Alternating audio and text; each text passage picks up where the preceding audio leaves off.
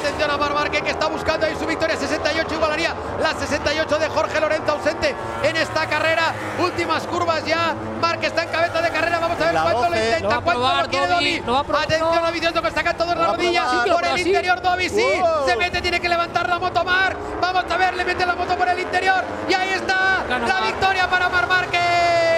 Victoria para Marc. Segundo Dovi. Tercero Maverick vuelve al podio. Mar Márquez que gana, le mete cinco puntos a Dovicioso. Recuerdos de hace un año del final de esa, la que era entonces la primera carrera disputada en el circuito de Buriram, un final de infarto con dos protagonistas, Marc Márquez y Dovicioso, que este año, un año después, vuelven a ser también protagonistas de la pelea por el Mundial. Bueno, hay un protagonista destacado que es Marc Márquez y de acabar así la carrera de 2019 conseguiría el que sería ya su octavo título de campeón del mundo. No queda mucho para saber si tendremos o no el primer título de la temporada en Tailandia.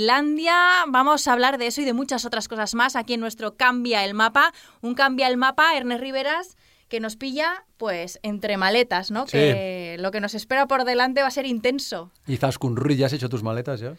Bueno, no. Eh, todavía pues no. la- si la gente nos estará escuchando ya que estaremos en Tailandia. Sí, para cual, cuando nos escuchen. para- sí, ya ah, tendríamos las sí, maletas hechas. sí, pero ahora que lo estamos grabando. Pero está siendo. Esta maleta a mí me, me vuelve loca. Sí, porque son cinco semanas ahora seguidas. Hay algunos que optan por volver después de Tailandia, vuelven a, a- a España y se vuelven a ir para el triplete. Algunos de los protagonistas de los que vamos a tener ahora, algunos vuelven, otros no. En nuestro caso nos quedamos esas cinco semanas. Sobre todo porque hay mucha gente que dice, ¿y no volvéis? Es un poco una opción que, bueno, que, que te puedas permitir quedarte, ¿no? Y por otro lado, el- a mí lo que me alegra quedarme allí es por el jet lag también, porque solamente lo pasas una vez y entre ahí entre Tailandia, Malasia, Japón, Australia la diferencia es de dos, tres horas. En cambio, si Sí. vuelves a España, vuelves a perder ocho, nueve horas, vuelves a ir para allá y Es entonces cada estás semana vamos a estar Claro, en un uso horario en diferente. un uso horario diferente, Esto incluso lo- los superhéroes lo notan en el cuerpo. Yo creo que sí. A mí, a mí me llaman Ernest Marvel. Eh, eh, no, y entonces eh, quedarse allí pues es una opción que yo creo que desde un punto de vista de, de salud mental y física va muy bien. Porque ahora esto que viene ahora es duro. O sea, ahora esto, el, el triplete ya normalmente es duro, pero que encima haya entrado desde el año pasado Malasia con una semana libre por en medio hace que Tailandia, Tailandia. Cuatro ah, Tailandia. Cuatro, cuatro grandes premios en cinco semanas. Y, Sí. y venimos de un doblete también, Sí, casi. sí. O sea que realmente es, muy exigente esta es parte final. gratificante porque ahí suele pasar muchas cosas en forma de títulos, Exacto. pero... Sí, que si se no- repite eso que has dicho tú la del año pasado, pues ya volveremos, eh, o, o ni volveremos ya con Mar, con Mar campeón, porque con esos dos puntos que tiene que sacar Adobe yo creo que lo tiene bastante, bastante por la mano. Así que, que bueno, que eso es lo que va a pasar este fin de semana. Quedarán por suerte abiertos los otros títulos de Moto 2 y de Moto 3, pero yo creo que el de MotoGP tiene menos vida ya que un caramelo a la puerta de un colegio. Oye, por cierto, en este momento de- de- del arranque de, los viajes, eh, yo ya sé esta respuesta, pero te la pregunto a ti. Eh, ¿Cuál es tu manía más grande a la hora de viajar? Yo ya lo sé porque como te aguanto todos los días desde el año 2010, eh, todos los viajes, ya sé yo cuáles no son tengo tus manías. manías. Bueno, eso dirás tú que no tienes manías. tío. ¿Cuál es la cosa más curiosa para ti, va, cuando estás cuando tienes que hacer estos viajes tan largos? Eh, ¿Cuál es la cosa más curiosa? Uf, no sé, es que lo tengo todo así como tan mecanizado. Eh, O, la- o- o tu manía.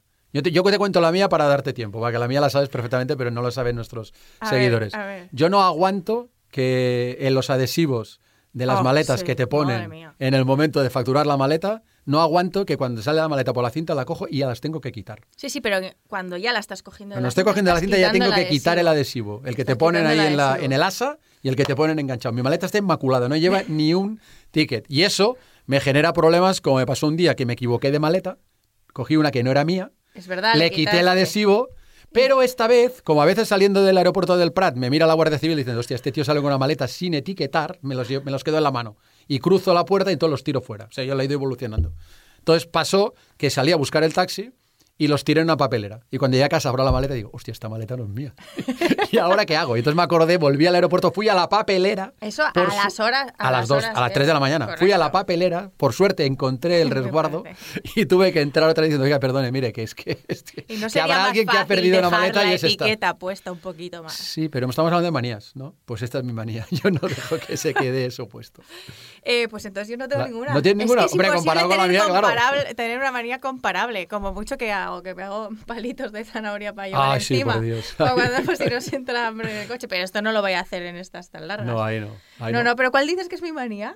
No, era broma. eh. Yo que ibas a decir una que yo seguro que ya la sé, porque las vivo todas contigo, pero que No, pero, pero no, no, me- no creo que tenga ninguna. O sea, tengo manía de cómo coloco cada cosa en la maleta, eso sí, pero son internas.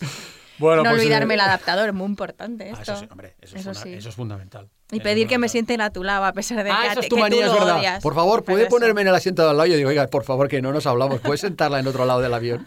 Porque si ya encima tengo que aguantar todo el viaje Correcto. hablando. Ahora, a veces, a veces me, has- me han sentado a alguien al lado que hubiera deseado que te hubieran sentado Pero a di ti, lo que dices en ese momento. Hombre, porque dices, mejor malo conocido Claro. que bueno por conocer. Sí, sí. Lamentable. Exacto. Bueno, oye, nuestros. Hoy volvemos a modo tres mapas, ¿no? Tenemos Sí. tres invitados. Tres Eh, invitados.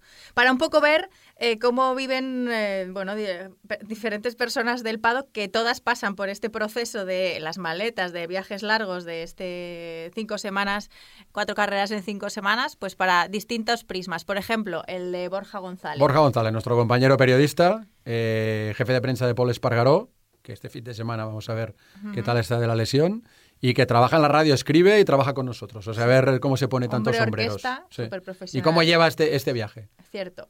Eh, tenemos también, yo creo que a una de las personas que peor lo pasa cuando llega este momento eh, y a los que hay que aplaudir eh, es el, el responsable Carlas Giordano. el- Carla Jorba, del director de operaciones de Dorna. Exacto, es decir, la persona sobre la que recae, son muchos los que trabajan Sí. ahí, pero la que está coordinando y dirigiendo todo el traslado de todo el material, de todo el pado. De las toneladas y toneladas A- de a material que de- necesitamos para movernos países. entre países tan dispares como Japón, Australia, Malasia y Tailandia.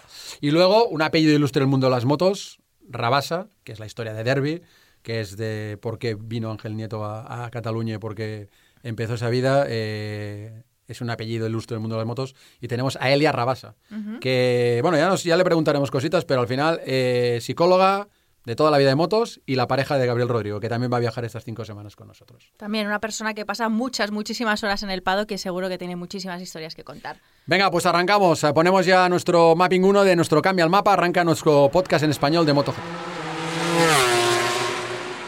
Borja González, ¿tú tienes ya hecha la maleta o no? Sí, sí, sí, sí, con todo dentro, todo preparado. He contado, yo además hago siempre la cuenta de días calzoncillos, días calcetines, días camisetas. Pues tienes que tener unos ya. cuantos ahora, ¿no? ¿Cuántas semanas seguidas te vas? No, no, no, yo, yo vuelvo a casa. vuelves, el, vuelves. el lunes vuelvo, estoy una semanita por aquí y luego ya en filo. No, no puedo, no puedo estar cinco semanas fuera de casa. Pero entonces, ¿qué harás? ¿21 calzoncillos a las- en el triplete o 7 y los vas lavando? No, no, el triplete tiene una estrategia que es Australia. Como Australia está en medio y dormimos en casas, las casas tienen lavadora, entonces tú haces una cuenta de 10 días, lavadora, y ya con eso apañas el resto. Esto, esto Ernest, lo llevo haciendo desde 2003 y ya tengo, soy un estratega de las maletas. el Tetris, ¿no? De, de cómo vas poniendo El y qué Tetris- pones. El Tetris me sale clavado, soy Sí, un sí. experto. Escucha, y, y al final un poco estamos hablando de una cosa que forma parte de nuestra vida, pero que eh, en un momento dado es bastante exigente e incómoda, ¿no? Que es esta, esta itinerancia, ¿no? Somos nómadas, eh, cazadores recolectores, ¿no? Que dirían antiguamente. Y tú, ya lo llevas bien, te has adaptado bien y, cuando la gente dice, ¡ah, qué suerte! Japón, Australia, Malasia, ¿qué cara pones? Bueno, ya, yo creo que ya, ya ni me lo dicen porque ya saben que no, no es que, o sea, para mí es una suerte hacer este trabajo ¿eh? me lo paso muy bien y me encanta. De hecho, por ejemplo, Australia es un sitio que me encanta, Japón es un sitio también que me gusta muchísimo, Malasia no tanto y lo llevo razonablemente bien. Sí que es verdad que el, par de días previos a irme me entra una especie como de pereza porque me imagino tantos días fuera, tantos cambios, además hacemos otoño en Japón, eh, e invierno en Australia pero si además antes te vas dos o tres días, por ejemplo, a Sydney, pasas en verano y en Malasia calor y humedad, o sea, es como una especie de, de cambio que el cuerpo tiene que aguantarlo muy bien, más lo, lo que hemos comentado de maletas, etcétera. Pero bueno, más o menos ya empiezas a, es una cosa que, que empiezas a asumir y, y en lo que, con lo que más tiemblo es con los anuncios de Carmelo Pereta de, de aumentar carreras. Eso sí que quiero saber cómo lo voy a llevar, porque me parece que estamos ya llegando a unos límites físicos muy complicados. Oye, ¿y cómo lo lleva Paul? Paul Espargaro, en este caso, tú le acompañas eh, siempre. eh, también eh, se le presenta por delante una gira dura, incluido también lo que es eh, simplemente el viaje. Sí que es verdad que ya le vimos después de pasar por el quirófano, 60 horas después tan solo, eh, tocando el piano, pero eso es una cosa y otra cosa eh, supongo que es saber que te enfrentas a un gran premio, a viajes largos a- y, y no estando bien o no estando al 100% físicamente. ¿Cómo está? Pues mira, en este caso sobre todo hay la, primera parte es la de todos los pilotos, ¿no? Es en cuanto te caes y te haces daño, preguntar cuándo puedes volver. Y en el caso de Paul además, Paul está muy acostumbrado a intentar acelerar muchísima, muchísimo los regresos. Em, desgraciadamente para él ya tiene costumbre de sufrimiento, con lo cual intuye cómo va a ir la cosa. Una cosa es eh, la operación, el posoperatorio, el inicio de la recuperación, eh, fisioterapia y lo que te puedas sentir en casa, pero él ya mentalmente sabe que va a ser muy diferente cuando se suba a la moto y más una moto como la KTM. Y bueno, eh, la parte positiva, si tiene algo positivo, es que él mentalmente ya está preparado y eso hace que, bueno, pues que lo enfoque con cierta cautela. Sabe que el viernes, el primer viernes, en un circuito como el de Burirán, que además en el que no ha rodado nunca en buenas condiciones, porque el año pasado también estuvo lesionado, eh, allí sabe que va a sufrir de partida y, y se lo toma con cierta cautela. Luego es un viaje que hay que preparar muy bien todo, en el sentido de que tienes que tener muy en cuenta todo lo que pueda necesitarse durante el viaje. Él lleva una máquina de frío en la que, le permite recuperar antes las lesiones, eh, tiene que hacer sesiones largas, necesitas hielo, tienes que tener pensado si puedes conseguir el hielo en, Tailandia, eh, los guantes, por ejemplo, pues tener muy en cuenta que ese guante de la mano izquierda eh, esté holgado y sea suficientemente cómodo como para que no se le una el problema de usar un, guante nuevo en tiene una lesión o también el mono, eh, lo que tenga que hacer de trabajo de fisioterapia, que se prepara de antemano con el fisioterapeuta, con, Carlos, y, todo es un poco, yo creo que en los preparativos y, el, y la cuenta atrás hace que mentalmente no pienses demasiado en qué te vas a encontrar y eso ya, digamos, lo veas más en, realidad cuando, cuando llegas primero el jueves al circuito a, hacer la prueba física que te, obliga a pasar la, la FIM y después, si te dan el ok, eh, ese primer momento de subirte a la moto y sobre todo más que el primer momento de subirte a la moto porque ese sube y sale es la primera bajada de la moto cuando ha hecho las primeras vueltas con una nada más haberse lesionado, que es cuando realmente empiezas a saber si, si va a ser un calvario o si va a ser menos duro de lo que pensabas. Y tú lo has dicho, eh, desgraciadamente Paul está acostumbrado a sobreponerse, a superar eh, trances como el de ahora, pero ¿cómo está también moralmente digo, porque es que esta la ha pillado, esta lesión la ha pillado yo creo que en, su mejor momento, sin él creo. Pues mira, yo tenía bastante, eh, tenía bastante miedo a que, a que él, digamos, moralmente se hundiese, porque, mm, como dices tú, él viene de, está en un momento muy bueno, está teniendo buenos resultados con, con la KTM, está sacándole mucho provecho a la moto, venía de un año anterior muy, muy complicado, complicadísimo, el, peor de su vida eh, personal en el sentido como de, físico, porque se casó, con lo cual eso diremos que fue la parte buena personal. Pero la parte personal esa eh, fue durísimo, lo que tuvo que vivir durante el año, en, competición terminó con aquel premio del podio de Valencia, pero fue, fue todo muy duro. Y, y yo tenía ese miedo de que se hundiese, de que pensase qué mala suerte tengo, y la verdad es que mentalmente se ha activado rapidísimo desde, desde el primer día, muy confiado en, recuperarse. Creo que también en este caso es una lesión que es muy probable que en Tailandia le moleste, si le permite correr, pero que en Japón ya esté, ya esté recuperado y no sea como otras lesiones en las que ha tenido secuelas que luego las ha ido arrastrando y le han mermado en otras carreras. Entonces yo creo que esa expectativa de, bueno, a ver si consigo hacerlo de Tailandia pero estaré bien para el triplete, creo que eso también, también le ayuda. Y luego también la parte, la parte moral, al final, eh, la parte, esa parte mala de qué mala suerte tengo cuando lo estoy haciendo bien, se suma también a esa parte buena de ahora lo puedo hacer bien y tendrá más ansiedad y más ganas por seguir apretando, aparte de del reconocimiento externo e interno al, trabajo que está haciendo, que yo creo que también eso a los pilotos les empuja. No sé, Borja, si tú eres eh, oyente de nuestro podcast Cambia el Mapa, pero en él... Sí, sí, lo soy, lo soy. Muy bien, así. Te he tirado el anzuelo para que lo mordieras. No, no, no, no, pero es que es cierto, es cierto, lo, lo escucho, no, no te voy a engañar. Bueno, no, no, sé que no me engañarías, dirías, no, no lo escucho. y te quedarías más ancho que largo.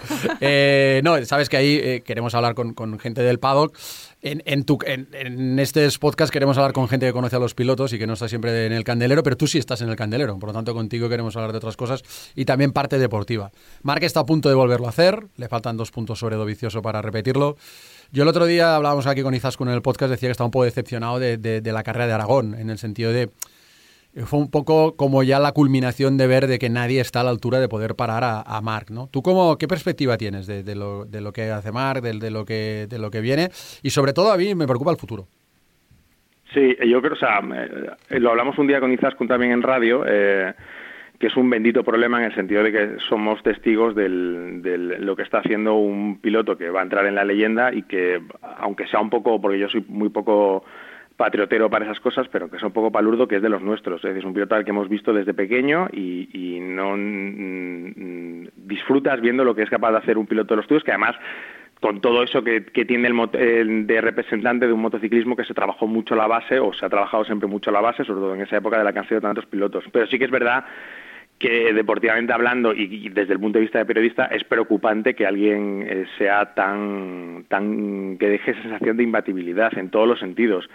Eh, tanto él como su equipo parece que nadie es capaz de dar con la tecla para estar a, su nivel con regularidad, que es una cosa que, debería tener el posible rival de Márquez, porque es que Márquez es absolutamente imposible de, de parar. Este, los números de este año son tremendos y cuesta además mm, ver quién va a ser capaz de, mm, digamos, tomar ese testigo de ser el rival de Marc para el año que viene y darnos ese espectáculo, porque ahora por el mismo ya, después de los dos años de Dovicioso, cuesta pensar que va a haber un cuarto año después de este parón de Andrea que vaya a ser capaz de estar al nivel de, de Marc, sobre todo además cuando se intuye cierto malestar del piloto con la fábrica, porque no terminan de hacer lo que él quiere. Y las otras bazas, eh, nos aferramos a Cuartararo, por ejemplo, ahora como rival de futuro, pero claro, yo creo que es un futuro más a medio plazo porque, mm, por lo menos hasta donde he visto yo desde dentro, creo que es muy complicado pelear por un título desde un equipo satélite. Y luego las otras bazas que nos quedan, nos quedan oficiales, teniendo en cuenta que el año que viene va a ser el año de la explosión del mercado,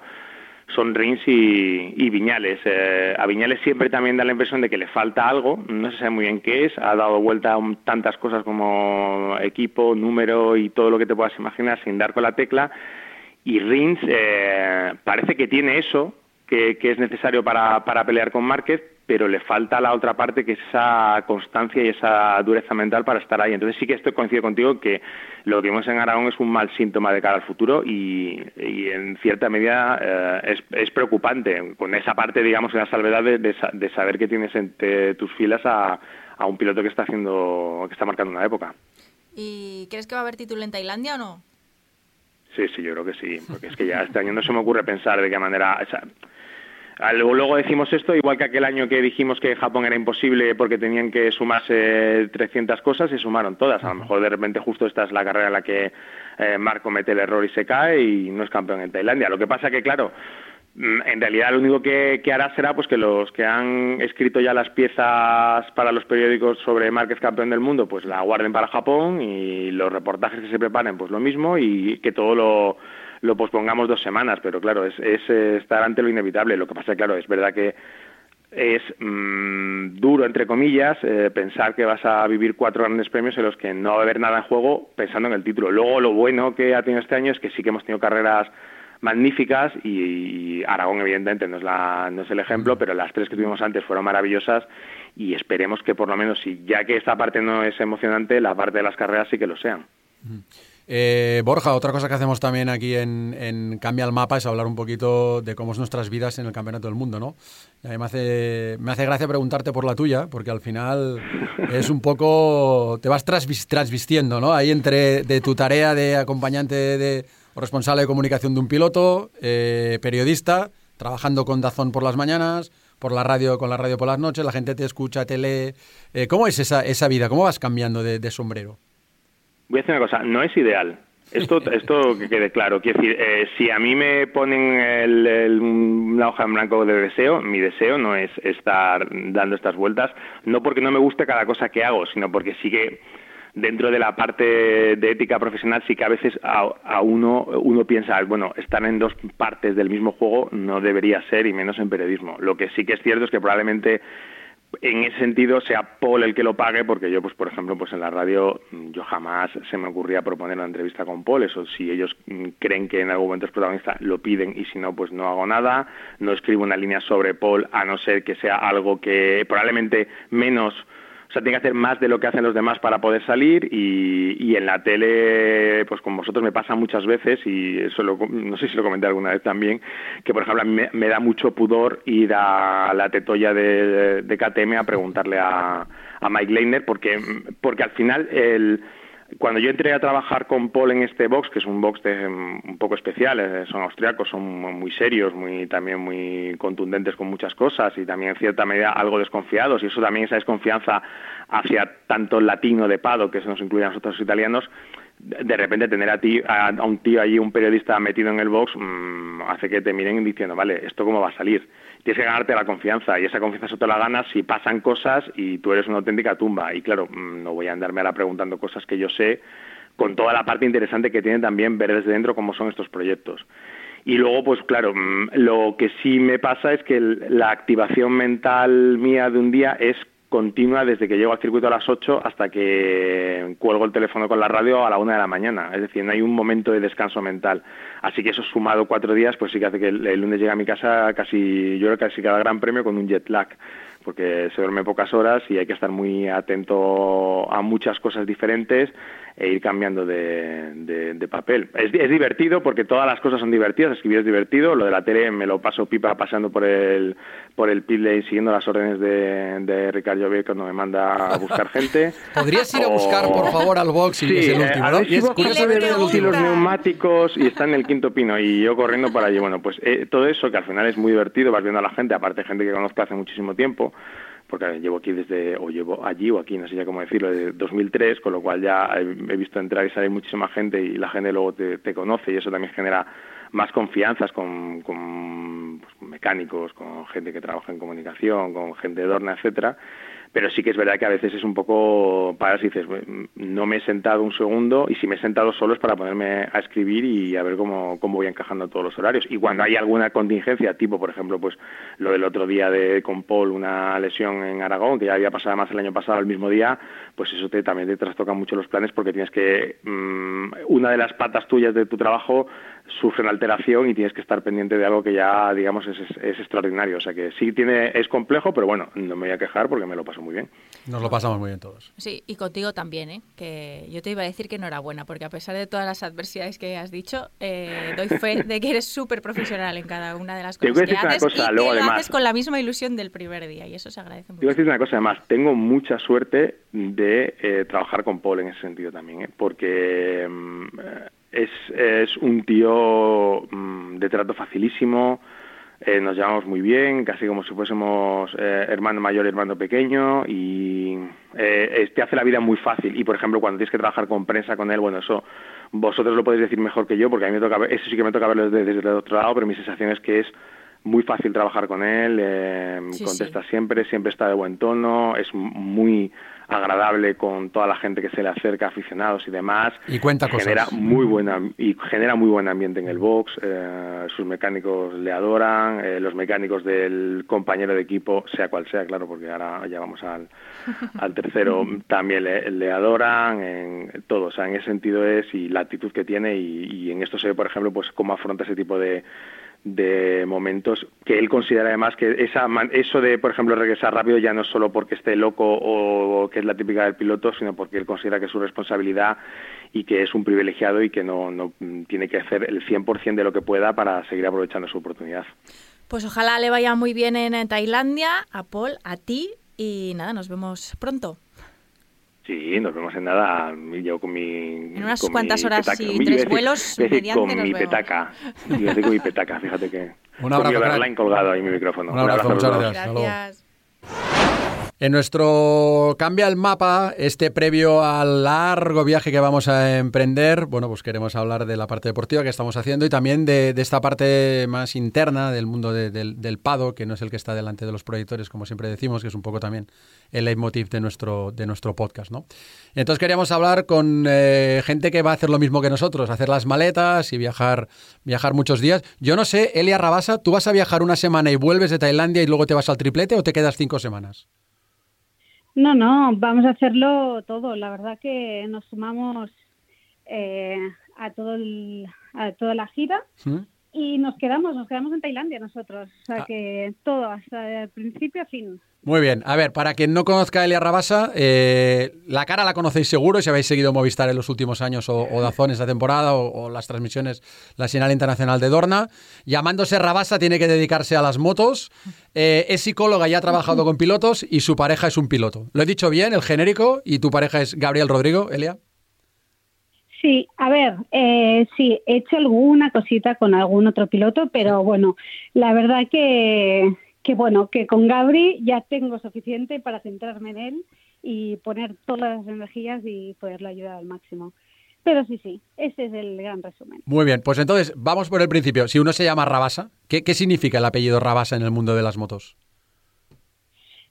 Hombre, eh, bueno, eh, para mí es, es un orgullo al final, porque ha sido una familia muy trabajadora, que, que bueno, que para mí eso es súper importante y que se ha divertido un montón en el mundo de las motos.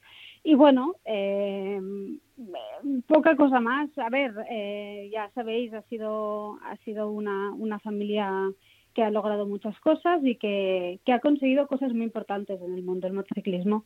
Y bueno, pues pues bueno, eh, tengo un buen recuerdo y creo que todos tenemos un buen recuerdo. Te está saliendo la modestia, Elia, ¿eh? La verdad es que no quieres sacar ahí, no quieres sacar pecho de lo que ha significado pues eh, tu padre, tu tío, tu abuelo, toda la familia, ¿no? Toda la gente que está relacionado. Cuéntanos tu primer recuerdo de motos, va, por lo menos, para que, porque tanta gente ha llevado las motos de, de tu familia. Sí. A ver, mi primer recuerdo, buena pregunta. A ver, mi primer recuerdo, yo creo que recuerdo, bueno, recuerdo súper vagamente un box de Cataluña eh, que sé que había alguien japonés, pero ni me acuerdo, yo creo que era el Yuichiwi, yo creo, pero ni me acuerdo. Y bueno, y también yo de pequeña recuerdas con motos, bueno, miles, o sea, de, de motos de mundial, ese que te digo en el box, pero pero de motos, bueno, ya, ya os podéis imaginar, yo en casa todo el día había motos y a mí me encantaban, la verdad. Eso te iba a preguntar, eh, por estar todo el día rodeada de motos, eh, ahora dices te encantaban, o ha habido algún momento que pensabas, yo no me voy a dedicar a esto ni de, ni de coña, o sí, o siempre has tenido claro que de alguna forma o de otra ese que los caminos o tu camino te iba a llevar o iba a estar relacionado con las motos. Mira, es buena pregunta, porque yo de pequeña, eh, bueno, mi padre en broma, eh, siempre me decía que era, que era el hijo que siempre había querido, porque yo me sumaba a todo. Yo me iba a colonias de motos, me iba con él cada fin de semana en moto, nos íbamos a esquiar, bueno, yo, eh, bueno, era bastante activa y con el tema de las motos a mí me flipaban y yo me divierto, o sea, voy muy mediocre en moto, pero me divierto mucho, entonces yo me animo. Pero bueno, por ciertas cuestiones yo me desvinculé un poco y hice como un poco de reset de todos los temas estos de del mundial, de bueno, de todo el tema familiar y de repente bueno, pues la vida es como es que me encontré a Gabri, pero no no no fue ni ni queriendo ni ni buscándolo ni nada, fue por casualidad. Y es más, luego hablando con Gabri, yo creo que un poco es que yo eh, había algo que me, me, llevaba a hablar con él, ¿no? Porque yo siempre era como, bueno, Gabri, ¿qué? ¿Cómo te ha ido el fin de semana? Y era como, bueno, ¿sabes? O sea, el primer contacto con él siempre era un poco porque a mí me interesaba un montón, aunque estuviera así en un impasse. Así que nada, la, la, vida siempre me ha llevado a Roma. Tú. antes de, volver sobre, sobre Gabri, antes de volver sobre este viaje, que también que, que contigo nos vemos mucho en, pues donde nos vemos la gente de las motos, en los aviones, en los aeropuertos, en los hoteles, en los restaurantes y, casi menos en los circuitos donde nos vemos. Eh, de todas las motos de tu familia, ¿cuáles son tus motos preferidas? ¿Cuáles son las motos que tú has tenido? ¿Cuáles motos has llevado? Em, bueno, em, eh, yo he llevado eh, la típica scooter, bueno, la típica scooter de Derby. Bueno, la verdad, mira, te tengo que ser sincera como yo soy la tercera pequeña, ¿vale? Yo somos tres hermanas. Como soy la pequeñita, yo iba heredando lo que mis hermanas iban comprando. Entonces tampoco, bueno, pues lo que hubiera por casa, ¿eh? Tampoco, tampoco te creas. Y bueno, he tenido scooters, hemos tenido eh, sendas, hemos tenido, bueno, yo he tenido em, estas pequeñitas 100 para ir por la montaña, bueno, un poco de todo, la verdad. Hasta he tenido, ahora estoy recordando, esta, las Pocket, las Pocket Bikes estas, y yo recuerdo que en la época de mi padre eh, los pilotos entrenaban con esas motos.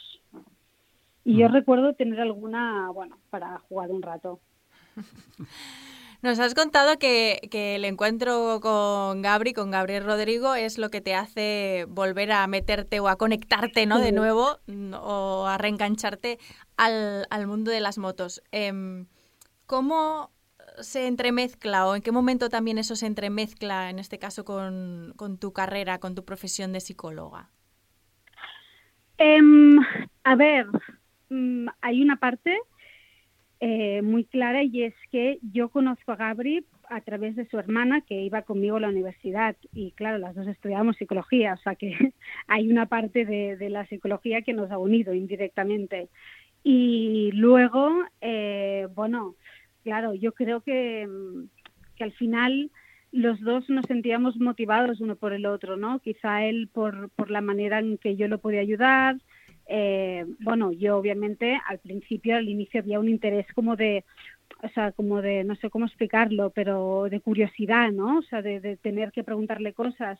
Y bueno, y él obviamente también me ha ayudado infinitamente. Pero bueno, al final hemos hecho un poco de truco-trato, ¿no? Entre los dos. el, año pasado, eh, antes de su podio de, Cataluña, él nos contaba que, bueno, había trabajado mucho contigo, que le habías ayudado. Eh, ¿Cómo se ayuda a un piloto que además encima eh, tienes tanta, personalmente, tienes esta enorme vinculación? Sí, mira, al principio era difícil porque yo tenía muy claro, bueno, algo que cuando estudias psicología te, bueno, es como la norma casi número uno, es que tú no puedes ejercer de psicóloga de familiares o, amistades o cerca, o sea, gente muy cercana. Y yo al principio, bueno, intentaba como mantenerme un poco al margen y actuar mucho como de novia, ¿no? de, de pareja y punto. Pero bueno, luego me fui animando e intenté, bueno, con todos mis esfuerzos, como intentar separar lo máximo posible, o sea, intentar ser lo máximo objetiva, siempre desde un punto obviamente subjetivo. Y, pero bueno, al final todo va rodado y, y bueno, él es una persona que es muy fácil ayudarlo, o sea, te pone las cosas muy fácil y es, es muy transparente. Bueno, ya lo conocéis, él es tal como es y eso pone las cosas súper fácil. Y nada, bueno, pues poco a poco y bueno, la verdad que yo cada año, cada temporada tengo como nuevos objetivos, nuevos retos. Eh, bueno, yo le voy poniendo un montón de deberes y la verdad que sí que cada día vamos trabajando, eh, nos vamos poniendo alarmas hasta, ¿sabes? una vez a la semana pues va a hablar del tema que nos preocupa, que bueno, hacer un poco de trabajo, que siempre está bien. Y en el paddock en general, ¿crees que el paddock y en este caso el, los pilotos eh, se han abierto ya definitivamente a las posibilidades, a la ayuda que te puede ofrecer en este caso trabajar con psicólogos o con coaches o todavía hay reticencias?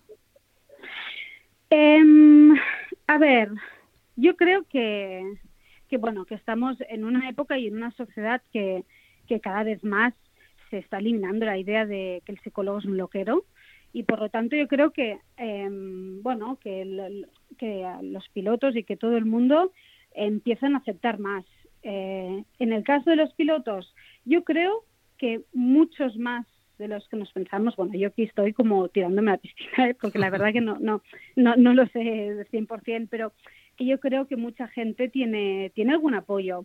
Al final también Em, bueno, al final, eh, como todos sabéis, es un deporte que es muy físico, pero para mí es muy mental. Entonces, quizás em, no sé si es absolutamente necesario una figura de psicólogo, sino alguien que esté a tu lado, que te apoye, que confíe en ti, que esté a tu lado, que, que, que te dé equilibrio, que te dé calma, o sea, ya puede ser la pareja, la madre, el amigo, eh, yo qué sé, el coach, eh, bueno, tu jefe de equipo, tu técnico, qué sé yo, o sea, un poco pues buscar este equilibrio que ellos necesitan. O sea, eso está, vamos, más que demostrado. Y además en un deporte, como decías tú, donde el riesgo es, inherente al propio deporte, eh, las lesiones forman parte de eso, los momentos esos de, por qué me pasa a mí o cuánto tardaré en recuperarme. Eso es el peor momento, ¿no? Y ahí se necesita esa figura más que nunca. ¿Cómo, cómo los vives tú cuando, desgraciadamente, Rodri, que debe, tiene un poco talón de Aquiles con la, con la clavícula cuando está lesionado, ¿cómo lo vivís? Mira, eh, justo esta lesión que tuvo de la clavícula y la cadera, que la cadera ha sido muy fuerte, eh, luego es gracioso porque hacíamos, bueno, porque él y yo hablamos un montón, nos gusta mucho hablar y, y reflexionábamos sobre que yo le decía que yo cuando, yo en el momento que estoy en la clínica móvil, en el hospital, eh, que estamos esperando la prueba, yo estoy pensando, como me digan que Gaby se ha roto algo, me muero. O sea, no aguanto, es que no lo aguanto, pero eh, cuando me dan el resultado, que casi siempre, por desgracia, como dice Ernest, eh, es que se ha roto algo, eh, yo pongo marcha automática y pam, pam, pam, tiro, tiro, tiro, tiro, tiro. O sea, saco las energías que luego yo alucino. O sea, que no es para tirarme flores, porque luego, o sea, al revés, luego cuando Gabro ya se ha recuperado, veo que él ya puede hacer la vida normal o más o menos normal, a mí me coge un bajón de que estoy días y días y días para recuperarme, o sea, de, de que estoy súper cansada, o sea, yo creo que, que exprimo todas mis energías de donde no las hay, porque realmente no sé dónde las saco, pero ahí están, cuando tienen que estar, pero luego yo acabo agotada, pero agotada de verdad, sí, sí. Em, ¿Qué es lo más Claro, porque eh, hoy, escuchándote hablar sí que has dicho que hay momentos difíciles, pero la verdad es que transmites, ¿no? Que eso, que tenéis una buena comunicación, que... O sea, como si las cosas salieran fáciles, pero entiendo que tiene que haber más de un momento complicado, aunque no tenga que ver con lesiones, me refiero. O sea, ¿qué es lo más difícil? A ver... Porque ahí no te puedes escapar, estás dentro de un circuito, estás ahí en un, en un motorhome.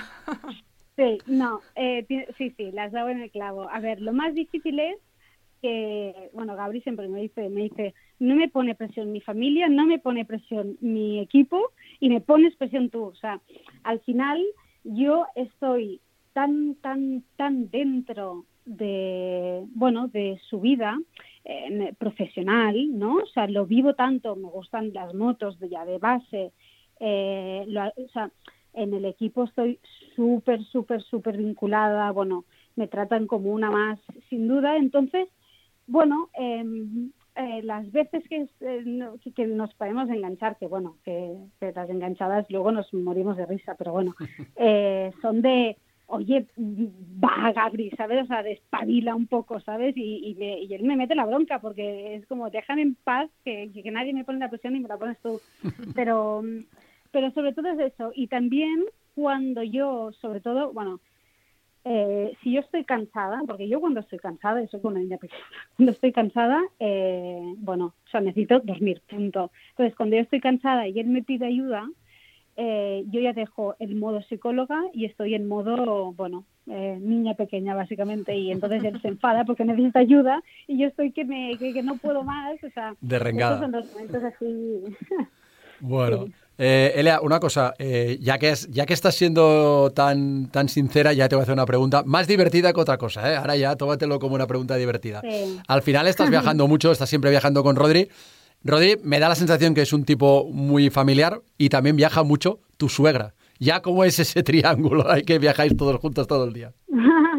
Mira, pues la verdad que, que mi suegra es y, no no porque sea mi suegra y pero de verdad es una mujer 10 yo creo que ya habéis hablado y, ya sabéis más o menos cómo es. Eh, bueno se porta súper bien con todo el mundo son súper humildes súper amables y es súper fácil o sea y además tiene un espíritu así súper joven y bueno y es súper divertida pero justo este año eh, ya no está viajando.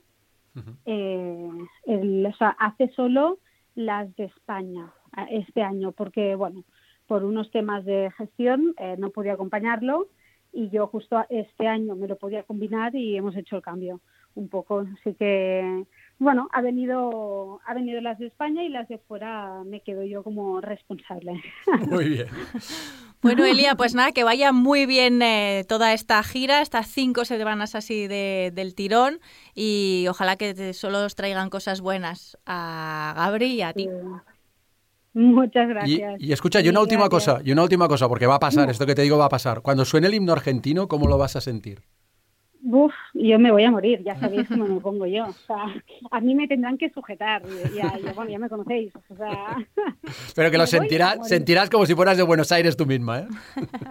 Sí, mira, ya se me está, mira, y de verdad se me está poniendo la piel de gallina, imagínate. Bueno, pues muchísimas gracias, muy buen viaje y seguro que nos vemos ya mismo en cualquier aeropuerto. Exacto, beso. Sí, gracias. Adiós. Adiós. A punto de arrancar este periplo, que es un poco como os decíamos el, el leitmotiv de hoy, eh, uno se pregunta, ¿cómo, se hace para llevar una familia de más de 2.000 personas? Si es complicado hacerse la maleta para uno hace semanas. Exacto. Imagínate, si tienes que preocupar de para una ciudad. 1999. Para una ciudad. Y claro, ya lo hemos hecho todo el año, ¿no? Y venimos y hemos estado en Estados Unidos y en Qatar y en, y en Argentina, pero ahora viene eh, carreras empalmadas. Y si ya es complicado hacer un San Marino-Aragón, imagínate un Japón-Australia. Tiene que ser tremendo. O sea, es que hay que hacerse la idea de que el paddock, o sea, lo que nosotros conocemos con el, como el paddock, de repente una semana está en Japón, a la siguiente semana está en Australia, a la siguiente semana está en Malasia. todo lo que veis, todo lo que vemos, todo lo que usamos, y puede parecer que están cerca, pero cerca, de cerca no nada, está. De cerca nada. Ir de Japón a Australia es como ir desde Madrid a, Japón, casi. Entonces, toda esta tecnología, toda esta estrategia, toda esta logística, evidentemente la lleva Dorna, que es el promotor del campeonato, y una parte que es la, la dirección de operaciones, y su director es Carlas Jorba, que no sé si escuchándonos te está entrando agobio de todo lo que, de todo lo que tenéis por delante. Un poco, la verdad es que asusta, ¿eh? Sí, sí. sí, ¿Cómo, lo afrontáis? ¿Cómo lo afrontas? Bueno, ahora ya lleváis muchísimos años haciéndolo, pero, pero al final, desde hace dos desde el año pasado que entró Tailandia, hay Tailandia, una semana de descanso y el triplete, ¿no? O sea que se, todavía un añadido extra de dificultad. Sí, sí, señal de otra, con lo cual es otro viaje. Bueno, un poco lo que hizo Napoleón, ¿no? Divide, vencerás. Y siempre yo pienso lo mismo, divide, vencerás, porque si no, de, de repente nos, nos se carga todo. Entonces, lo que hacemos nosotros, pues nada, contratamos cuatro aviones 747, que imagino que más o menos todo el mundo lo tiene en mente, ¿no? El Boeing 747, el de el que era el más grande de pasajeros hasta que apareció el 380 de Airbus. Y entonces a partir de aquí pues dividimos familias. Una familia que son los equipos de MotoGP, otra familia que es los de Moto 2, otra familia que son los de Moto 3, todos los proveedores que tenemos, pensiones, neumáticos, todo lo que hay por ahí suelto, y otra gran familia que es la de Dorna. Dorna con todo lo que le vamos, tanto para producción propia como para personalizaciones, publicidad, safety cars, y entonces vamos haciendo así. A partir de aquí lo que hacemos es dar prioridades qué es lo más prioritario, pues tema cronometraje, tema televisión, equipos de MotoGP y, y pasito a pasito o a pasazos, agigantados, vamos moviendo todo, distribuimos la carga en los cuatro aviones que llevamos de manera que va indengando secuencialmente al circuito de destino con bueno con todo lo que la gente espera cuando llega, ¿no? El compromiso es siempre llegar miércoles por la, o sea, con Dorna internamente la organización nuestra tenemos que llegar mucho más temprano que el resto, porque es lo primero que empezamos a montar todo.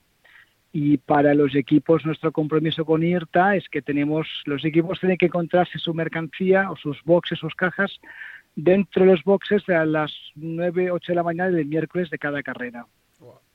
Y, y, en términos de, de, peso, o sea, ¿eso cuántas toneladas se traduce? Mira, para que tengas otra idea de volumen también, salíamos del circuito de Alcañiz hacia el aeropuerto Zaragoza, salimos con un total de 50 trailers. Esto repartido, bueno, 50 camiones que van saliendo así paulatinamente, y lo que significa un total de 370 toneladas de material, que está metido en mil cajas aproximadamente. Cajas de todo tipo, ¿eh? flight cases más grandes, más pequeñas, contenedores de más bajos, más altos, hay de todo tipo. Pero contamos en las mil cajas y estas 370 toneladas que os decía.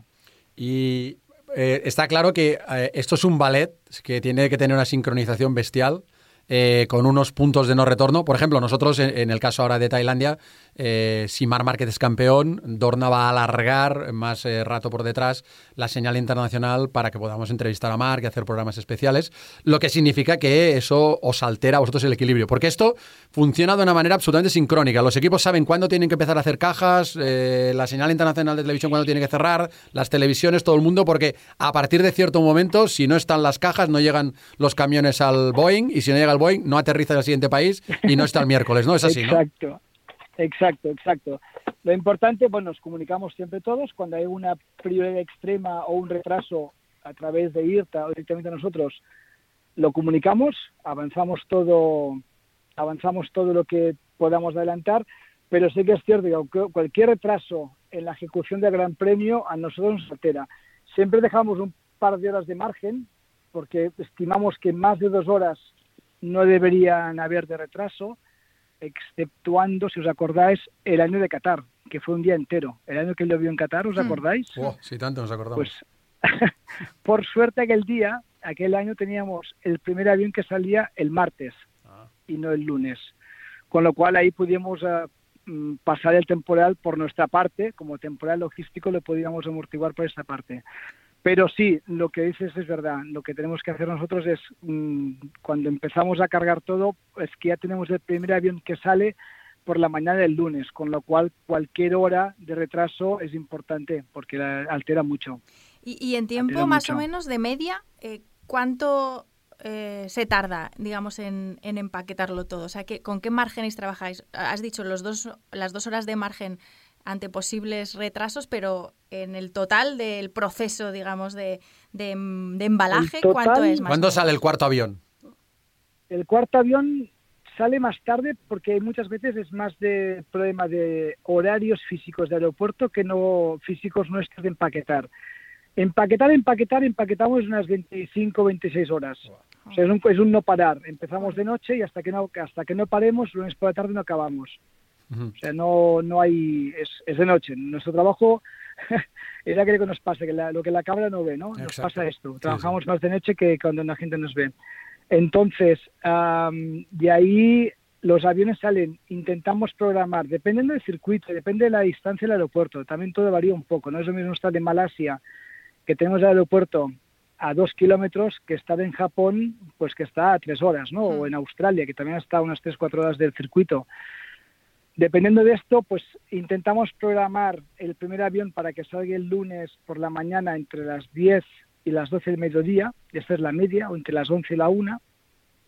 El segundo avión ya empieza a salir a partir de las 6 de la tarde del lunes mismo, y el tercer y cuarto avión salen el martes por la mañana y martes por la tarde. Si os fijáis, empaquetado hemos acabado el miércoles por la tarde, pero físicamente, por slots de aeropuertos, por, por tripulaciones que pueden llegar, todos estos horarios que muchas veces no dependen de nosotros, es lo que nos lleva a programar los dos últimos aviones más tarde.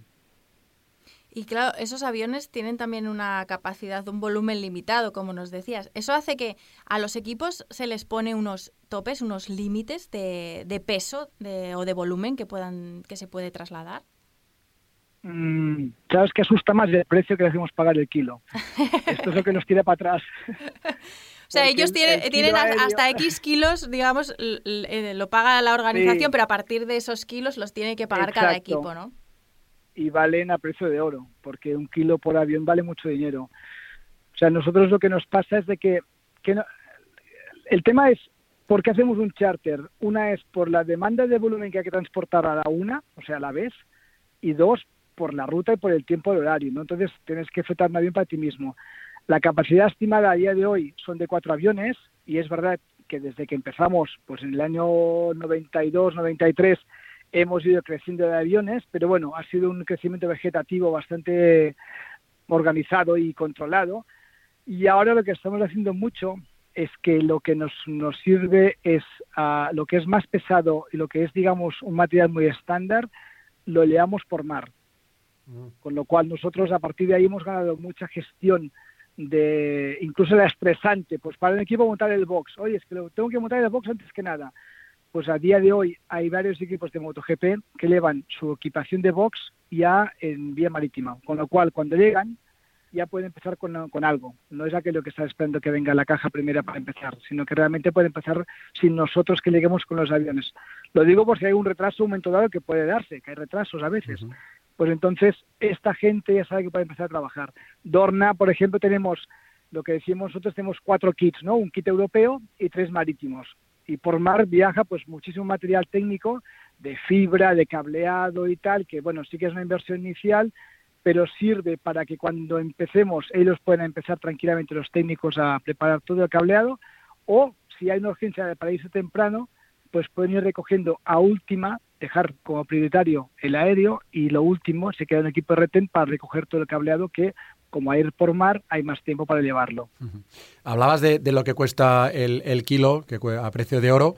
Es, eh, hay que decir que depende de los puntos que tengan los equipos en el campeonato, eh, tienen más, eh, están más bonificados ¿no? a la hora de viajar. ¿no? Es decir, los puntos del campeonato para un equipo como HRC, por ejemplo, le, le cuesta, tiene que pagar menos si quiere extra, que porque le va más incluido que a lo mejor pues el equipo Aprilia, ¿no? Por ejemplo. exacto. Exacto. Pagan, tienen más kilos bonificados. Sí. Eh, una cosa, eh, entremos en, un poquito en, el mundo de la anécdota, porque ahora, claro, vamos a, países que parecen muy parecidos y a la vez son muy distintos entre sí. Eh, porque vamos a Tailandia, vamos a Japón, Australia y Malasia. Vamos de uno al otro.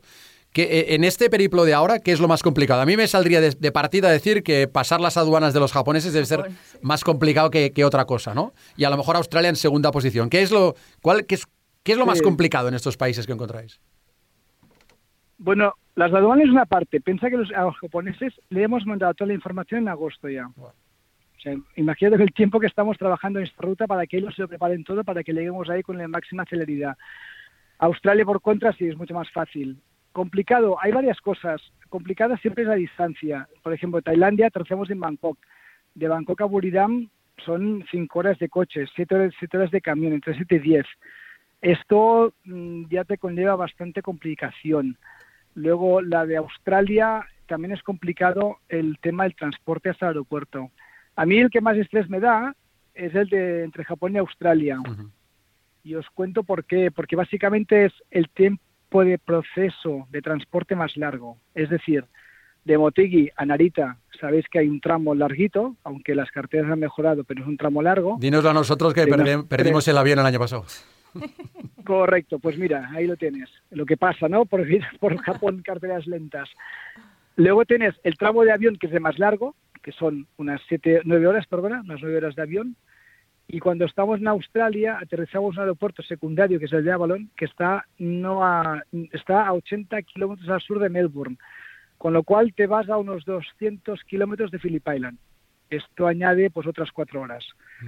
En total, de, de de circuito a circuito, el proceso es de los más largos que hay, porque te vas a unas 15, 16 horas de, tránsito, que comparado con un, si hiciéramos como se había hecho antes, entre Japón y Malasia, tienes un recorrido de que aéreo te ahorras tres horas mínimo, porque ya son seis horas de vuelo, y desde el aeropuerto de Malasia al circuito de Sepang estás en 10 minutos. O sea, el mm. tiempo que tú llegas, bajas del avión, vas a buscar tu coche alquiler y llegas al circuito, y ya tienes al primer camión descargado del circuito. O sea que es ahí es fantástico. Ahí es la gran ventaja que tenemos. Y, en el Por tiempo, eso esta parte es muy estresante. En el tiempo que tú llevas hablando de estrés, ¿ha habido algún momento que hayas pensado imposible, no llegamos a que no hay gran ahí, exacto, estado en el alambre?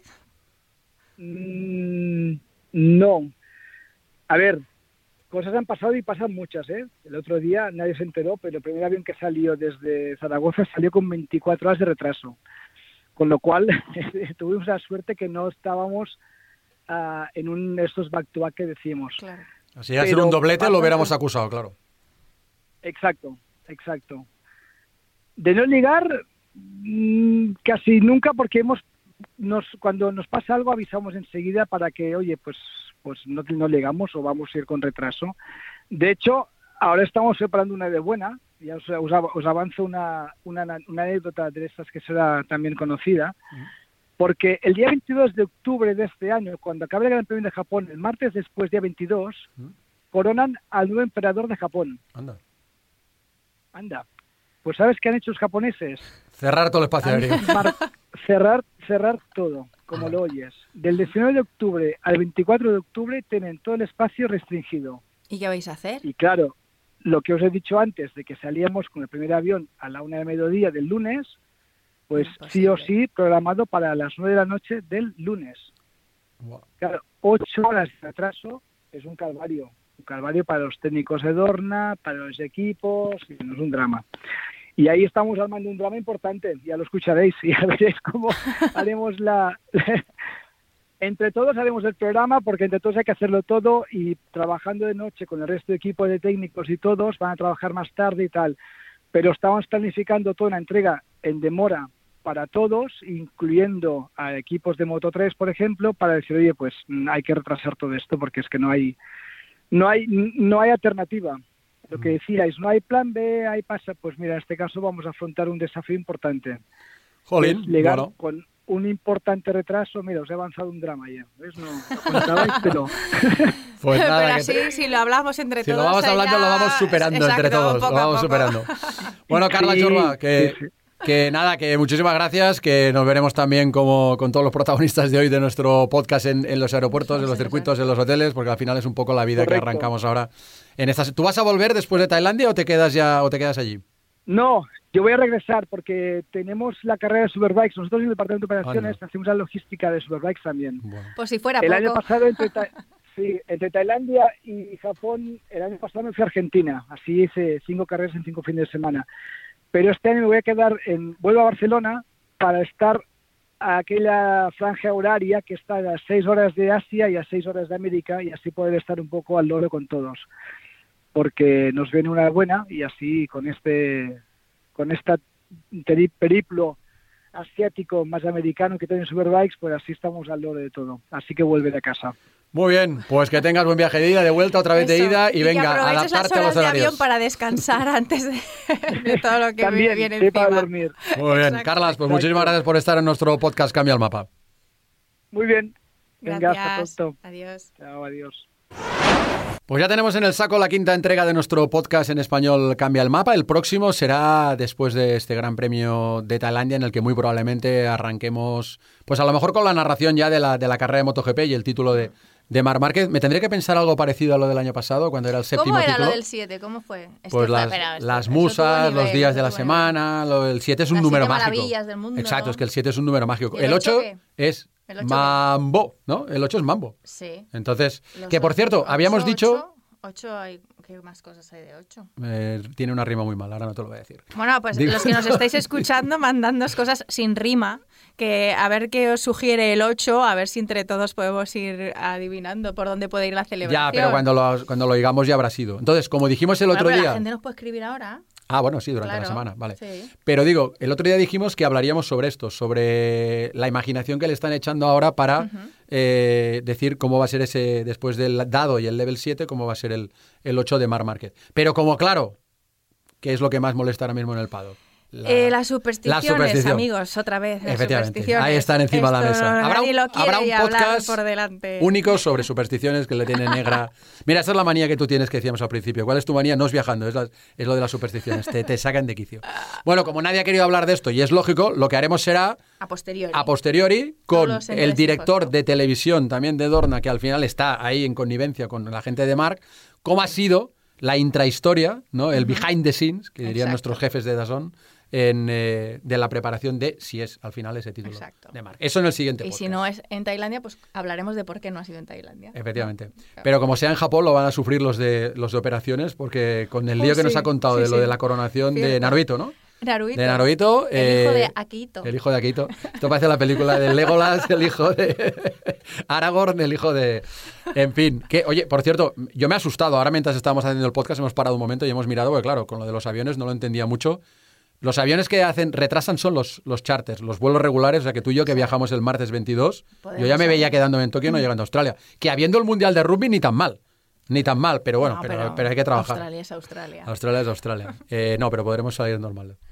Perfecto. Muy bien. Eh, y una última cosa. Ahora, porque este último, este, una, una cosa que para que la gente vea lo que nos pasa por la cabeza cuando nos vamos al- a estos tripletes. Ahora este año, ¿por qué te ríes? Por la cara que ya te da miedo lo que voy a decir. Sí. No, pero una, pero yo no sé si me ha coincidido con tripletes o me coincidió con los Juegos Olímpicos de Sydney en televisión española. Pero es muy curioso porque en el, en el marco de, de unas semanas te puede pasar que cambies en 10 días cuatro veces de estación. Sí, Ah, es ¿eh? verdad. ¿Sí o no? Sí, Estás pues en por España- es calor, calor. No, no, no, no, pero sí, pero de la estación física, o sea, de, de lo que significa la estación del verano. Ah, vale, vale. Sí, o sea, sí. no de la estación del tren. no, no, de la. sí, del- Pero te puedes ir, te vas en verano y cuando llegas allí es invierno, porque Correcto. cambias de hemisferio, ¿vale? O sea, te sales en verano y a las pocas horas estás en invierno. Sí.